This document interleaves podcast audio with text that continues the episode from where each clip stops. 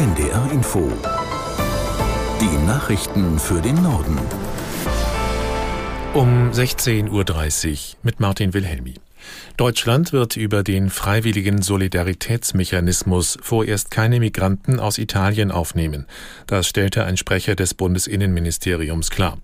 Aus Berlin Dietrich Karl Meurer. Eine Äußerung von Bundesinnenministerin Nancy Faeser war zunächst dahingehend interpretiert worden, Deutschland wolle die seit kurzem gestoppte freiwillige Übernahme von Geflüchteten aus Italien wieder aufnehmen. Die SPD-Politikerin hatte mit Blick auf die angespannte Lage auf der italienischen Mittelmeerinsel Lampedusa gesagt, es sei natürlich klar, dass wir unserer solidarischen Verpflichtung auch nachkommen. Im Juni letzten Jahres hatte Deutschland zugesagt, bis zu 3500 Geflüchtete aus den Mittelmeeranrainerstaaten aufzunehmen. Bislang wurden etwa 1700 Menschen aufgenommen. Deutschland hat diese freiwillige Aufnahme aus Italien gestoppt, da das Land anders als in europäischen Regeln vorgesehen dort registrierte Asylbewerber nicht zurücknimmt. EU-Kommissionspräsidentin von der Leyen will sich noch dieses Wochenende selbst ein Bild von der Lage auf Lampedusa machen. Sie nahm eine entsprechende Einladung von Italiens Ministerpräsidentin Meloni an. In den vergangenen Tagen hatten tausende Migranten Lampedusa erreicht. Allein am Dienstag kamen mehr als 5000 Menschen an, so viele wie noch nie an einem einzigen Tag. Meloni sagte, Europa könne die große Zahl an Migranten nicht aufnehmen. Wenn nötig, müsse die Marine eingesetzt werden, um die Menschen schon in Nordafrika an der Überfahrt zu hindern.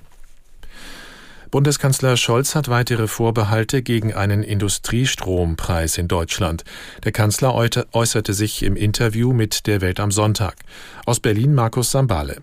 Sie merken, ich bin da etwas zurückhaltend, so formuliert es der Kanzler. Er nennt es schwer zu rechtfertigen, wenn Unternehmen subventioniert werden sollen und sich Deutschland dafür stark verschuldet. Im Interview der Welt am Sonntag warnt Scholz außerdem vor ungewollten Folgen, nämlich wenn dadurch der Ausbau von Wind- und Solarenergie stocken sollte. Seit Monaten läuft in der Regierungskoalition eine Debatte, wie deutsche Unternehmen angesichts der hohen Strompreise entlastet werden können. Der grüne Wirtschaftsminister Habeck und die Fraktionen von Grünen und SPD sind für einen vorübergehenden Industriestrompreis. Die FDP und ihr Finanzminister Lindner sind dagegen. Noch ist offen, wie ein Kompromiss aussehen könnte. In Berlin und Köln haben tausende Menschen gegen Abtreibung und aktive Sterbehilfe protestiert. Zu dem sogenannten Marsch für das Leben hatte der Bundesverband Lebensrecht aufgerufen, ein Zusammenschluss aus 15 Organisationen. Bei der Kundgebung in Berlin hieß es unter anderem, die Menschenwürde müsse von der Zeugung bis zum Tod gelten. An den Veranstaltungen nahmen auch mehrere Bischöfe und Weihbischöfe teil. Bei einer Gegendemonstration forderten die Teilnehmer eine unbeschränkte Freigabe von Schwangerschaftsabbrüchen.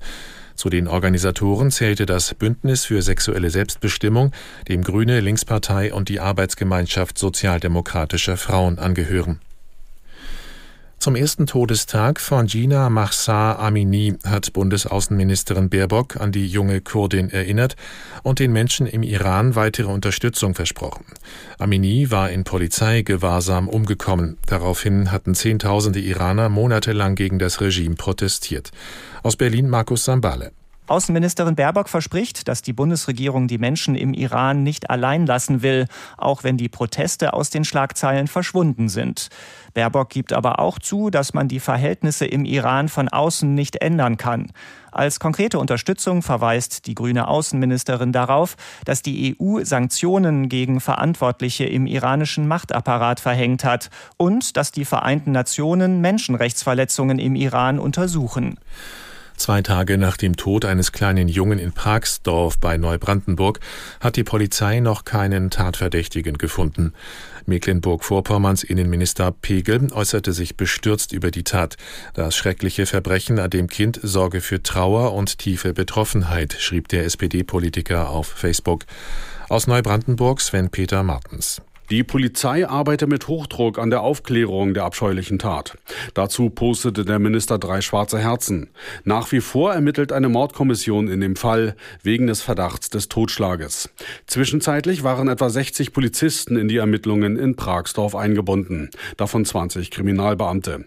Noch immer befragen sie Anwohner und Bekannte des Sechsjährigen und gehen Hinweisen nach. Außerdem sichern sie an der Kleidung des Jungen und dem gefundenen Messer Spuren, die wichtige Beweismittel sein könnten. Und das waren die Nachrichten.